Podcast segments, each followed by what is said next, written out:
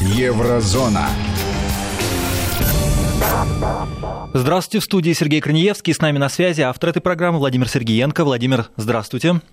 Здравствуйте, Сергей. Здравствуйте, дорогие радиослушатели. Владимир, у нас сегодня, конечно, предстоит много интересных тем. Как всегда, Европа. С чего начнем? Да. Европа шевелится. Ну, давайте я вам на выбор вас спрошу, что вас больше интересует? Как Германия умудряется все-таки продолжать финансировать э, память э, коллаборационистов-нацистов?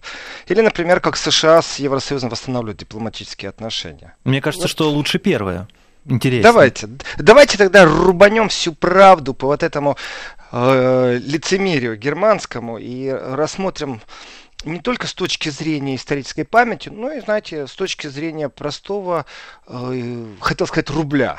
Нет, к, сож- к сожалению, валюта евро называется в еврозоне. Хотя было бы неплохо, да, такой. по, по Фрейду оговорочка в голове выпрыгивает. Э, в принципе, не, не, иногда есть такие вещи, которые не понимаешь, как относиться, как к скандалу, как к недоразумению, как к пропихиванию каких-то особо своих целей или, знаете, э, общим веянием. Конкретно разговор вот идет о чем. Э, некоторое время назад практически там года 4, это уже как прошло, Германия предложила Украине в, в принципе очень даже хороший проект. Я бы сказал, просто замечательный проект. Э, проект реновации по улицам, которые, скажем так, не соответствуют или имеют проблемы э, и ну, не, не то чтобы там убитые, чтобы понятно было, а такое. Улицы, которым нужна помощь, чтобы они стали более европейскими. Ну, очень, очень благая цель. Конечно, конечно, да. благо. Это не просто благая цель, это, вы знаете, даже я бы так сказал, дай бог каждому, чтобы Германия вот решила заниматься с такими вещами. И вот в этой благой цели, в принципе, ничего страшного же нету. Это э, контекст такой. Представьте себе, у вас улица, на которой ходят трамваи, э, ездят машины, пешеходы перебегают где попало, например, потому что у вас там высшее учебное заведение, и студенты, вот выйдя из этого высшего учебного заведения, перебегают в кафешки. Плюс еще совсем недалеко вокзал, а вообще-то прямая ветка в центр.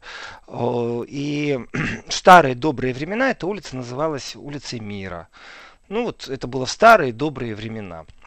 А потом в 91-м э, местные власти города Львова решили, что они эту улицу переименуют. Я специально так интригу держу. Угу. В принципе, когда немцы сказали, что они помогут, они хотели поделиться своим опытом их опыт это то, как они в Лейпциге замечательно справились э, с таким понятием, как трамвай, машины, пешеходы, а еще и велосипедисты, это же Германия, должны все ужиться на одном месте. То есть нужно поставить э, парковки для велосипедов, э, для частных, для тех, кто в прокат велосипеды дает. Нужно сделать так, чтобы не тряслись машины, когда пересекают трамвайные пути, минимализировать, конечно же, шумовую нагрузку на жителей, потому что трамвайные пути, вы знаете, они там, где гремят. рельсы стыкуются, угу. конечно, гремят. Ну, они забыли, правда, что там еще трамвайный парк допотопный. Ну ладно, это так. Так вот, э, сам смысл этого, это очень хорошо и замечательно. И вообще опытом делиться можно и нужно. Ну, немцы, они еще любят себя позиционировать, что они такие гуманные. Знаете, если беженцев, так сразу весь миллион принимать. Если э, помогать Украине улицы восстанавливать, так э, деньги надо выделить. И здесь вот немцы решили, что они, конечно же, помогут деньгами, и опыт города Лейпцига очень даже хорошо войдет в инфраструктуру города Львова. И город Львов стал заниматься проблемой улиц. Вы знаете, они даже конкурс устроили внутри себя, конечно, чтобы выбрать, а какую же улицу они все-таки э, будут реновировать. Ну, улиц там много, вы знаете, не только во Львове. Ну, так по Украине их, наверное, миллионы. А в городе Львове улицы, которые хрустят, трещат, их достаточно много. И, э, в принципе, если бы это было все вне политическом контексте, я бы сказал, господи, ну вот какое благое дело, как замечательно. Ведь когда-нибудь все закончится, и все эти политические нестыковки, и враждебность, и информационная война, все закончится. Город Львов-то красивейший европейский город, с архитектоникой бесподобной. И вот будет с помощью немцев отреставрирована замечательная одна из улиц, которая в прошлом называлась Степаном Бендера. И вот Германия решила, что она выделяет деньги деньги. Эти деньги э, в размере 72 тысяч евро э, я даже не знаю, как к этой сумме относиться, маленькая она или большая, то, в принципе, по факту Германия нашла деньги, чтобы финансировать реновацию одной из улиц города Львова. Во-первых, другим повадно будет. В-третьих, посмотрим, э, как вообще приходятся деньги. То есть, понимаете, вот такое жертвоприношение в инфраструктуру, благороднейший жест. Ну, вот честное слово, я был бы в восторге, если бы все было не так грустно и печально. Неувязочка. Очень большая неувязочка. Дело в том, что улица Степана Бендера в 91 году была переименована в улицу, точнее улица Мира, я уже прокололся. Uh-huh, uh-huh. Улица Мира в 91 была переименована в Степана Бендера. И получается, что Германия э, финансирует реновацию в городе Львове улицы Степана Бендера. Э, печально, что я могу сказать? Печально по многим причинам. И недальновидность, в принципе, э, тех, кто стоит за таким финансированием, заключается в том, что такие проекты не должны содействовать национальной розни, э, не должны быть ревизионистскими такие проекты. И ни в коем случае они не должны вбивать клин между людьми сегодня между теми, кто по-разному относится к исторической фигуре.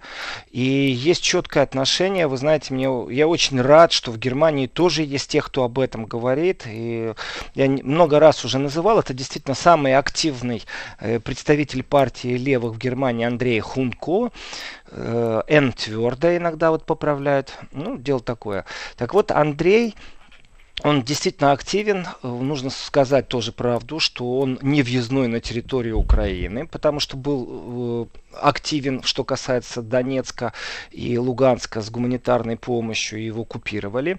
И э, депутат партии левых, это депутат Бундестага, который регулярно э, ставит письменные запросы, регулярно говорит об этой теме. И в этом отношении, знаете, безумно важно слышать, когда тебя хоть кто-то поддержит. То есть одно дело, вот мы с вами говорим, у нас все четко. Бандера является коллаборационистом нацистским, и э, как историческая фигура имел место быть, быть. Сегодня то, что из него делают супергерои, все понятно, много раз говорили, но это мы с вами говорим, это наше восприятие. Вот когда все то же самое мы слышим в Германии, пусть это из уст одного человека, пусть это из уст э, депутата, который не въездной на Украину. Но, тем не менее, Андрей Хунько очень четко заявил об этом, и вы знаете, ведь дело не в том, что Лейпциг такой глупенький. И те средства, которые нужно было приходовать, вот их где-то там нашли, дали, а уже сам город Львов выбрал. Я не такой дипломатичный, как Андрей Хунько, потому что, конечно, он полностью не поддерживает модернизацию улиц имени Бандеры. И с его точки зрения, которая более так аккуратно высказана, это то, что ну, не надо вот расщеплять общество, особенно в такие моменты. Здесь нужно нести ответственность. А я скажу по-другому.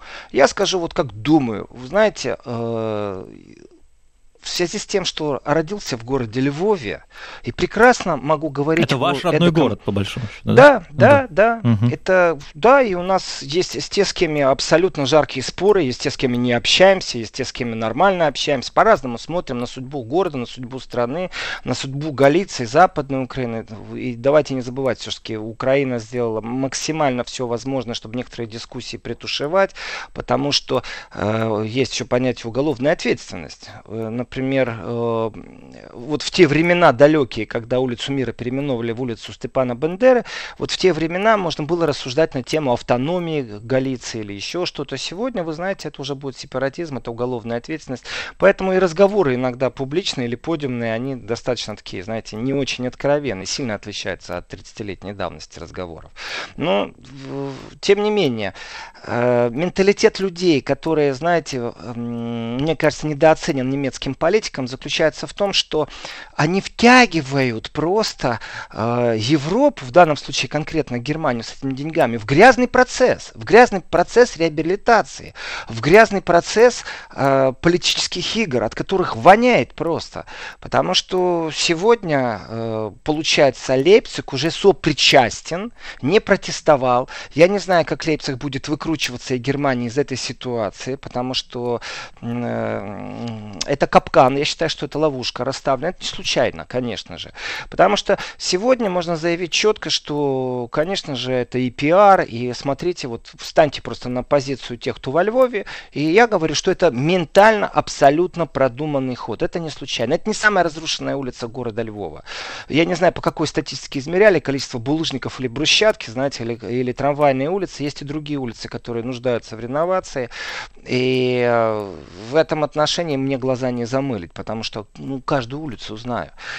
А вот радость победы того, что европейцев втянули, теперь можно говорить, ну ведь смотрите, они же с нами, они же оправдывают это, иначе не бы денег нам не дали. И это знаете, и не кулуарно, и не, скажем так, не на уровне пивняка, а это политическое дело, я считаю. И в этом политическом деле призывать в будущем к ответственности, ну, не знаю, надо как-то активировать общественность, и, ну, волна протестов должна быть. Вот Amnesty International что делает? Когда у людей есть возмущение, они призывают своих сотрудников, коллег писать письма по адресату тому, который имеет непосредственно к этому отношение. Вот письма протеста и заваливать просто. Сегодня это и в электронном электронном виде.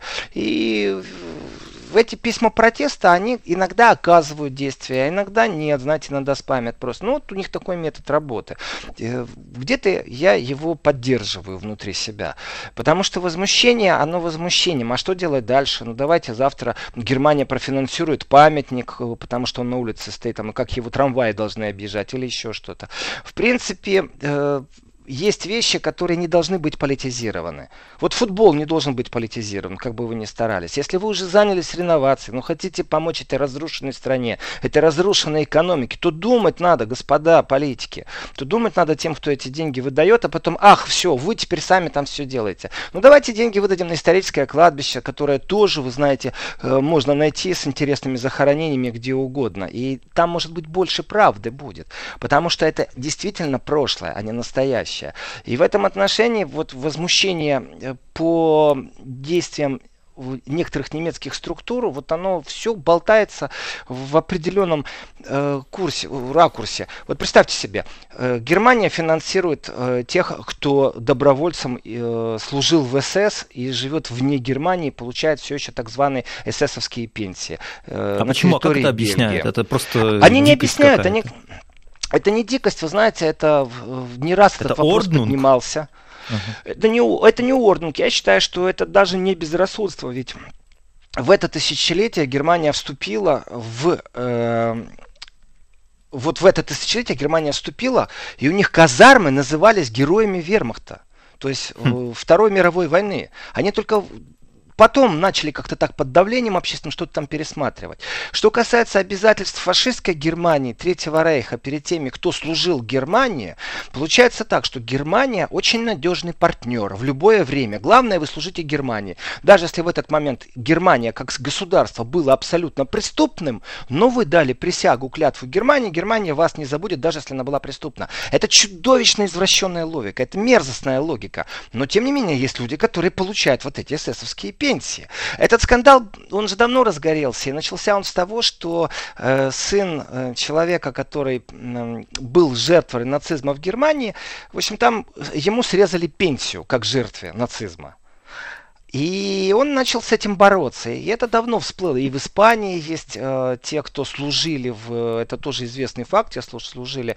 Ну, тут перевод такой, голубой синий батальон, они, между прочим, и в России воевали, э, они воевали да, на стороне Германии, нем, да. они тоже получают пенсию, понимаете? И в этом случае, вот если я начну проводить параллели, то у меня все очень просто. Если Германия такой надежный партнер, что даже во времена преступного режима нацистского умудрилась пообещать людям, что будет платить деньги и платит пожизненные им пенсии, то тогда для меня 72 тысячи евро, которые выделила Германия на реновацию реновацию улицу Степана Бендеры не является такой безвинной шалостью, понимаете? Это тенденция. И в этой тенденции Германия четко декларирует две вещи. Во-первых, сотрудничайте с нами, не пожалеете. Мы купим вас, денег будем давать. Раз нет, что вы делаете, даже если вы занимались преступной деятельностью. Это чудовищно. Для сравнения, просто скажу, опять же, это уже если копаться, так копаться. Э, ведь э, иногда в политике острый вопрос не удается замылить, утаить, утаить как-то, знаете, шило в кармане не спрячешь. Так вот, тот же депутат Андрей Хунько, партия левых, Линке, Э, вот его письменный запрос от 23.03.2018 года под номером 3306 дробь. Э, запрос его депутатский направлен э, в Федеральное министерство по совместной работе и экономическому развитию. Сколько денег правительство Германии выделило на муниципальную совместную работу с Россией? И вот там есть цифры. Так вот, я скажу, в 2018 году выделено было 72 тысячи евро. Вдумайтесь, на всю Россию угу.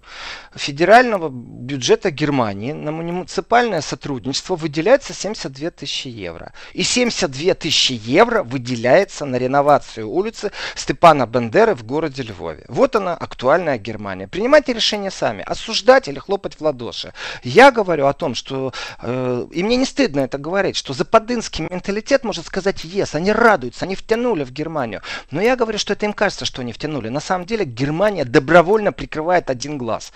Притом этот глаз правый. Вот все, что связано с правой политикой, официально альтернативы для Германии мочат публично, знаете, в инфопространстве. Даже э, в некоторых сериалах э, нецензурными словами вот идет главная героиня, там прайм-тайм, понимаете, э, актуальное время.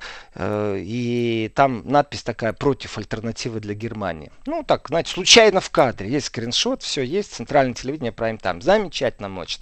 Но с точки зрения поддержки обязательств, извините меня, у меня когнитивный диссонанс. Получается, что Германия поддерживает всех, кто идеологически оправдывал нацистский режим. Вот это для меня большая загадка. Как такое сегодня может быть? Этот вопрос, который стоит поднимать, не стоит его закапывать.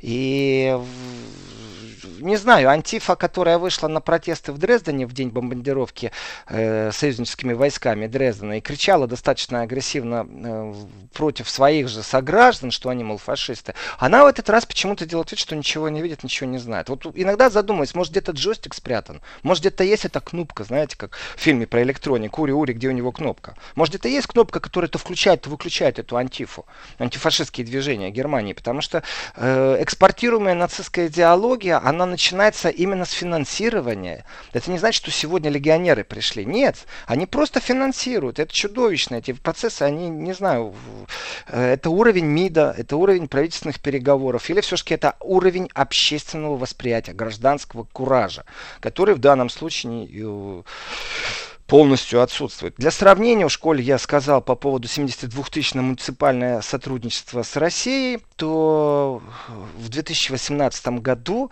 на муниципальное сотрудничество с Украиной Германия выделила миллион сто тридцать пять тысяч сто девяносто семь евро. Вот, в принципе, до центра, я вам говорю, uh-huh. это, офици... это официальный ответ министерства на официальный запрос. Государственный секретарь ответил э, господин Махунько.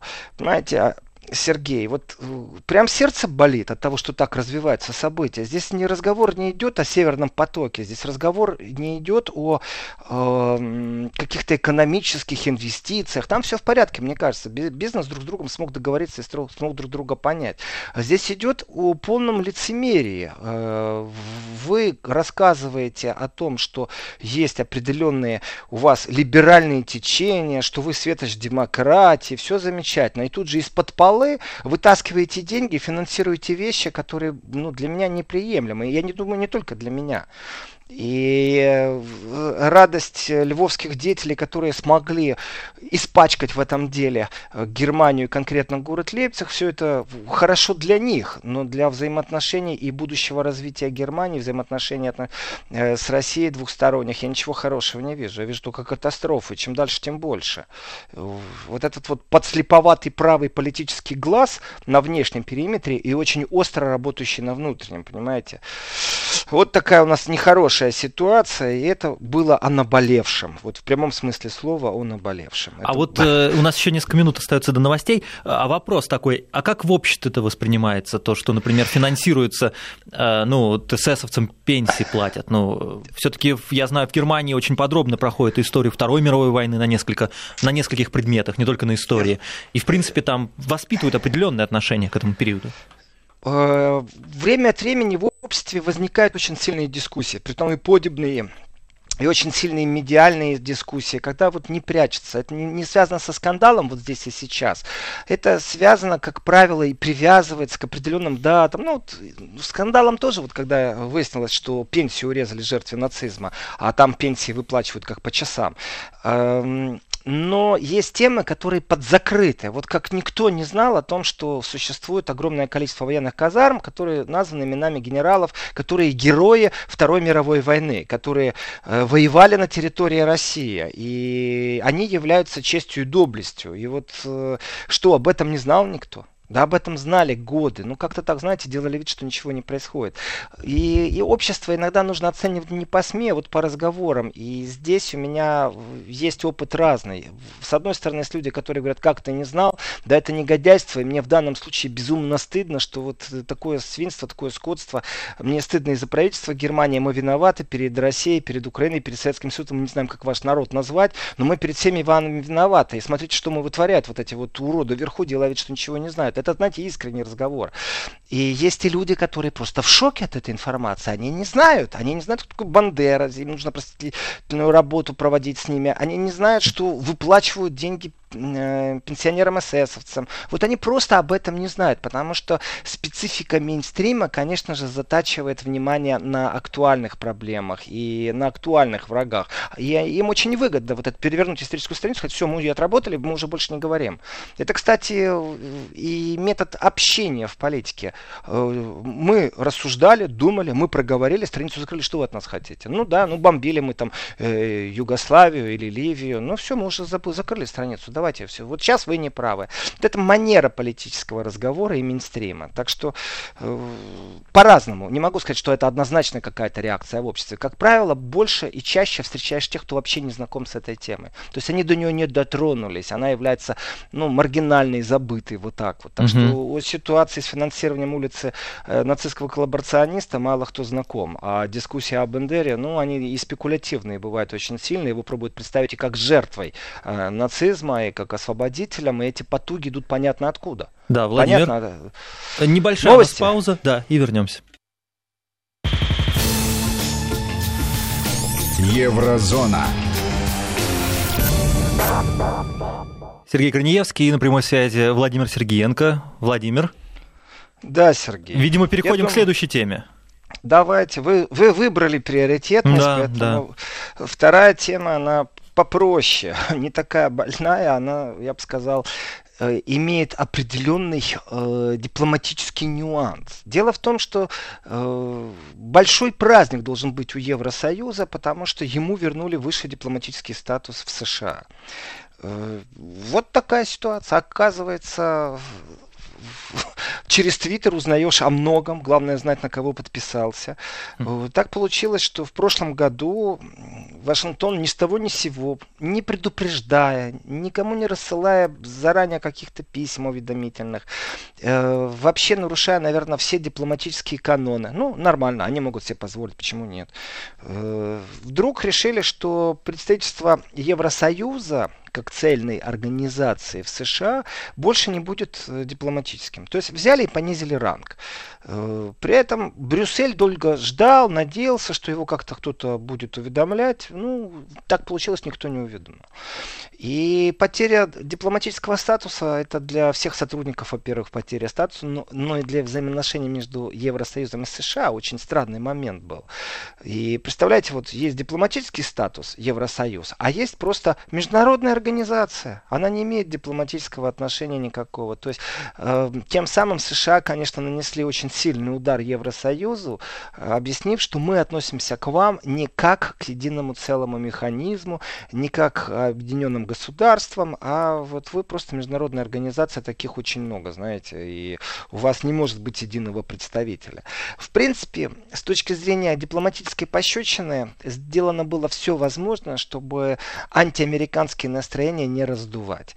Но э, когда мейнстримовские СМИ не раздувают это среди народа, чтобы создать определенное мнение общественное, поддержать, то есть политикам же нужно время от времени поддержка народа, чтобы провести что-то э, громкое, резонансное. В данном случае как раз мейнстрим не поддерживал. Но сами политики, при том, что практически всех направленностей, консерваторы, левые, правые, центристы, э, либералы, они все говорили о том, что это достаточно унизительно и абсолютно подло то, что сделала США. И вот эти вот кулуарные разговоры, они ни во что не выливались. То есть недовольство есть, а по факту ничего нету. Ну, так вот, у нас э, Сондланд, это никто иной, как представитель США в Евросоюзе. Э, Горн Сондланд, он официальный вот дипломат. У него-то статус-то не закрывали. Что с большой радостью написал у себя в Твиттере. Дословно, я рад объявить, что США вновь признают представительство ЕС в Вашингтоне в ранге двухсторонней миссии. Ух ты! Э, в принципе, Европа... Ну, это миролюбивое заявление, замечательно. Ну, оно миролюбивое, uh-huh. но вы знаете, то, что он рад объявить, uh-huh. я за него рад. Uh-huh. А вот то, что вновь признают представительство, значит, не признавали, значит, были какие-то процессы брожения. И в этих процессах брожения Евросоюз не признавали как конструкцию, как переговорчиков двухсторонних отношений. Э, в принципе, э, это было продолжение, удлиненная рука трамповской политики, двухсторонних переговоров, э, тет-а-тет. Здесь все понятно. Протекционизм, и дайте мне партнера, с кем я говорю, не надо вот это вот прятаться за Евросоюзом. И в этом отношении, конечно же, ожидали от Трампа очень жестких каких-то подвижек э, в выстраивании новых взаимоотношений напрямую с определенными государствами. Я так понимаю, что произошли определенные перемены во внешней политике США, если они признают снова Евросоюз. Конечно, в преддверии э, объявлений, э, которые должны сейчас э, озадачить Европу, это то, как США и Китай договорились об уступках друг другу, то есть окончание войны торговой или наоборот введение этой торговой войны, ну, на определенных условиях. И у США появятся руки, специалисты, глаза, мозг, язык, вот переговорщики в смысле, все, что нужно для того, чтобы сконцентрировать свое внимание на Европе, которая не является большой опасностью, но такая заноза как надо. И в этом отношении возвращение к двухсторонним отношениям между США и Евросоюзом является, конечно, для Европы определенной победой. Не для США, не для политики Трампа протекционизма. Э, в принципе, восстановление полного дипломатического статуса э, европейской миссии, э, оно же вот прям вот на кону вот этих важных торговых переговоров между Евросоюзом и США. И здесь, конечно, очень важно, что идет усиленный разговор между торг-представителями ЕС и администрацией США. И встреча уже запланирована. Это 6 марта. Они встретятся. Это будет у нас Лайтхайзер и Сесилия Мальмстрём. Вот насчет фамилии Мальмстрём. Хочу mm-hmm. так окунуться в другую сторону. Что-то скандинавское, ну, да? Пахнет Икеей, мне кажется. Mm-hmm. Ну, шутейно, конечно, вот что-то оттуда, острова, озера. А насчет фамилии хочу отойти в сторону. Э, совсем недавно, и, знаете, так по касательной пройтись это. В Германии все еще идет карнавал. И сегодня как раз пик карнавала. Это шествие это не Рио, конечно, самбо не танцует в большом количестве часами, но это разукрашенные люди, клоуны, конфеты разбрасывают люди с пакетами большими, приходят, чтобы эти конфеты нас собирать. Там где-то в Западной Германии, в католических землях Германии это очень сильно развито, и э, это используется и политиками как сцена, это используется народом как праздник. В принципе, заканчивается он в среду перед Большим постом. То есть, когда-то это был языческий праздник, а сегодня это такой вот э, последний крик, что ли, наверное, объедаловки э, и веселье перед Большим постом. Так вот, политики используют это для своих речей, и также сатирики приглашаются, это все даже транслируется по телевидению, и э, была такая миниатюра сатиристическая, в которой один из известных достаточно сатириков германских высмеивал Аннегрет Крамф Каренбау, что, в принципе, у него тоже двойная фамилия, но когда-то предупредили сотрудники ЗАГСа, мол, ну что же вы делаете, людям тяжело выговаривать будет, и он сказал, почему же а родителей Аннегрет Крамф Каренбау, которая возглавляет партию ХДС, их, ее родители не предупредили, и В этот момент скандальчик такой маленький был, вышла женщина на сцену и сказала, что вам не нравится в двойных фамилиях, особенно если это я женщина, у меня двойная фамилия, так вообще себе много позволяете. Ну, знаете, когда идет вот такое шоу, анекдоты рассказывают, и, в принципе, он подколол-то э, председателя партии, а тут вышел кто-то из толпы обижен. Но дело в том, что историю я это рассказываю для того, чтобы понять, к чему используют политики и как вообще это используется карнавальная история, кроме того, что конфеты разбрасываются. Когда идут трансляции, политики используют определенные речи. Так вот, э, женщина, которую и знают как Аннегрет Крамф-Каренбау, сокращенно АКК, как человека, который может стать канцлером Германии, э, в процессе карнавала она достаточно известна с одним и тем же имиджем. Во время карнавала есть такая манера переодевать детей, и взрослые тоже переодеваются. Они э, используют костюмы клоунов, ведьм, как правило. Так вот, АКК использовала имидж эдакой свойской женщины-уборщицы, э, которая все не нравится, обо всем ворчит. И вот она себе позволила на трибуне шутку э, в сторону третьего пола. Ну, мол, есть мужской пол, есть женский пол, а есть третий. Вот она позволила себе шутку. Шутка на карнавале в рамках анекдота, в рамках того, что она изображает уборщицу. То есть она в этот момент является, в принципе, комическим образом со сцены, правда, за которым наблюдает пристально не только весь народ, но и члены ее партии. Так вот, внутри ее партии тут же огрызнулись и сказали, э, что же вы вытворяете? Вот мы тут сексуальное меньшинство категорически против того, чтобы кого-то дискриминировать, особенно третий пол. Хочется иногда за голову взяться, сказать, люди добрые, что же там в этом... Да, заставь дурака Богу молиться, что называется. Ну да. И вот это вот, видите, ассоциативно коснулся, и вроде бы проскакиваешь на карнавал, хочется рассказать о карнавале, о том, как это все происходит. А нет же, опять политика. Опять у нас какая-то э, супер потрясающая толерантность или псевдотолерантность, даже не знаю, как ее назвать. В любом случае, с фамилией бывает интересно, поэтому Мельмю или не Мельмю действительно запах имеет скандинавский. И в этом отношении то, что э, высший статус возвращен Евросоюзу именно в преддверии э, торговых переговоров между ЕС и США, я считаю это добрым знаком для Европы в первую очередь. Это значит, что не будет политика э, протекционизма конкретно э, бить по германскому автопрому в первую очередь, по германскому э, Северному потоку-2, в котором присутствует Россия. В этом отношении есть признание, что существует все-таки брюссельская вертикаль, и нужно вопросы э, решать именно с брюссельской вертикалью. Тем самым, конечно же, облегчается работа Меркель. Тоже тоже очень важно. Ну и не только Меркель, все его аппарата, канцлерамта, всех министров, которые принимают отношения. То есть Министерство иностранных дел, Министерство торговли, Министерство экономики. Всем будет легче работать, если есть признание вот, как структуры. Это очень важный момент. Брюссель, конечно, протестовал тогда, что там, ну, как бы статус понизили, забрали дипломатически, сделали, знаете, просто общественная организация Евросоюз. Ну, смешно.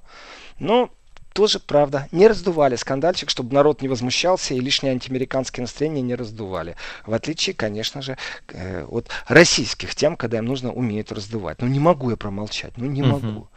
Вот. Так что поздравляю я Евросоюз с полным восстановлением дип-статуса. Ну и, конечно, Евросоюз же тоже, знаете, так, там голландцы э, отзывают дипломатов из Ирана, Франция из Италии. Ну, я так понимаю, что у нас сейчас должен быть такой джингл брейк. Да, небольшой. Э, ну а затем как раз-таки что там у Макрона с Италией, наверное, обсудим, да? И можно да? поговорить да. про Нидерланды и Иран. Там у них высылка Давайте. дипломатов. Сейчас тогда у нас небольшая пауза, вернемся. Еврозона. Вести ФМ. Уфа 102 и 1. Казань 94 и 3. Улан-Удэ 88 и 4. Таганрог 104 и 4. Томск 91 и 1. Москва 97 и 6. Вести ФМ. Первые о главном. Вести ФМ. Владимир Сергеенко у нас на связи, Сергей Крыневский в студии. Владимир, итак. Итак, Голландия угу. и Иран. И Иран. Э, что их связывает? Ну, Голландия европейская держава, э, замечательная, красивая, с определенной субкультурой. И вдруг она решила, что нужно отозвать э, для консультации своего посла в Иране Честно говоря, было неожиданно для тех, кто вот не следит. Для тех, кто не следит, да. да, вот ни с того ни с сего потому что Голландия, она сама по себе появляется, как правило, с падением авиалайнера пассажирского, и когда у них там предвыборная кампания. Ну, чуть-чуть они вот прошлись по э, конкуренции между Францией и Германией по тем фирмам, которые убегают из Великобритании. Ну, чуть-чуть они появились в контексте.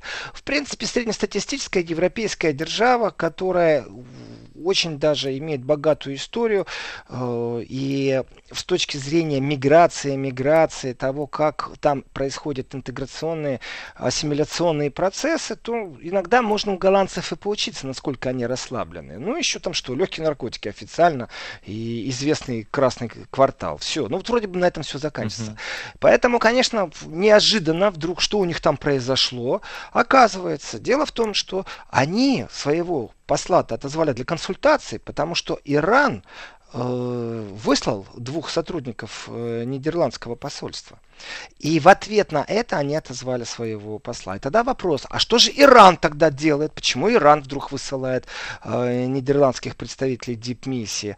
И начинаешь задумываться, и я был удивлен статистическим э, освещением этого процесса.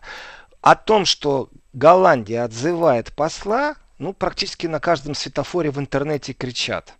То есть достаточно большие громкие заголовки, информации очень много, которая не посвящает в то, что произошло. Почему же Иран выслал? Так Иран, оказывается, выслал, потому что перед этим Голландия выслала. Ну вот так вот. То есть Иран обиделся, что выслали их сотрудников. Выслал голландских сотрудников. Теперь Голландия обиделась, что выслали их сотрудников. Вопрос, кто же первый и вообще где же корень, в который нужно зреть.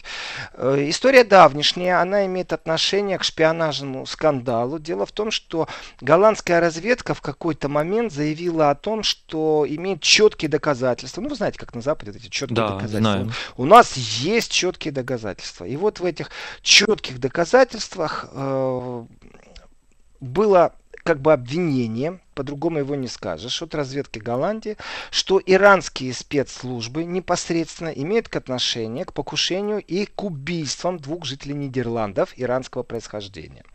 В Алмере в 2015 и в Гааге в 2017 году. И вот на основании этих э, заявлений, организация называется АИФАУД, АИВД, голландская служба разведки и безопасности. И, и именно после их заявления о том, что у них убедительные доказательства, о том, что э, вот, может себе позволить Иран э, на территории Евросоюза непосредственно, в том числе, были высланы иранские дипломаты. Иран подождал, то есть это не так, что вы знаете, вчера выслали, а сегодня уже высылают в ответ. Иран прошло времени достаточно много.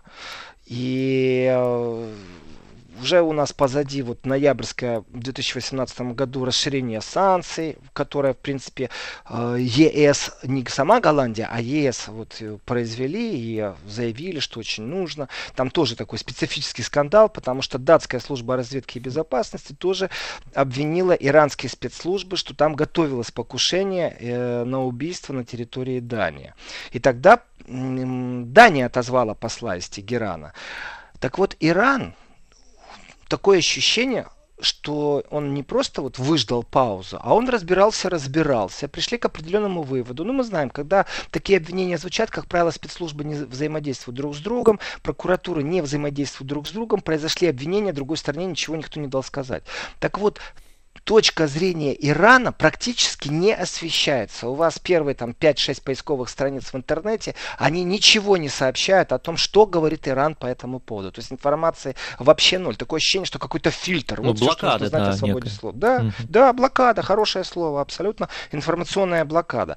Так вот, и Дания отзывала, Иран, получается, провел свое внутреннее расследование, пришли к определенным выводам и считают, что действия Голландии были неправомерны равномерны. То есть, что мы не согласны с вами, поэтому э, абсолютно симметричный ответ. Вы выслали наших, мы высылаем ваши. И вдруг ни с того ни с сего МИД Голландии говорит, а нас за что? Э, вот в этой ситуации, конечно, такие интересные отзывы э, дипломатических миссий, глав дипломатических миссий, процедура понятна. Это абсолютно такие взрослые игры взрослых государств. Я все понимаю. И даже с пониманием отношусь, если это происходит между Ираном и э, Евросоюзом, раз нет, Данией или Голландией. Потому что когда вьетнамские спецслужбы в Берлине похитили своего бывшего функционера, обвиняющегося в коррупции, то как бы пошумели, пошумели, а потом только, ну, адвокат иногда цитировался, который пробовал вот этого вьетнамского функционера как-то защитить, какую-то волну поднять.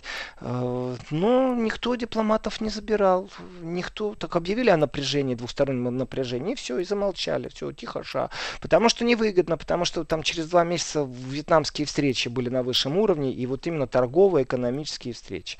И в этом отношении э, с Ираном все понятно. А вот когда э, Париж и Рим ругаются. Вот здесь вот, когда Париж отзывает своего посла из Рима, это же уже внутри Евросоюза, это друзья. И это напряжение в воздухе очень сильно висело, при этом и много анекдотов, и много шуток по этому поводу. И вот, наконец-то, э, Макрон, французский президент, э, снизошел до того, чтобы поговорить на эту тему.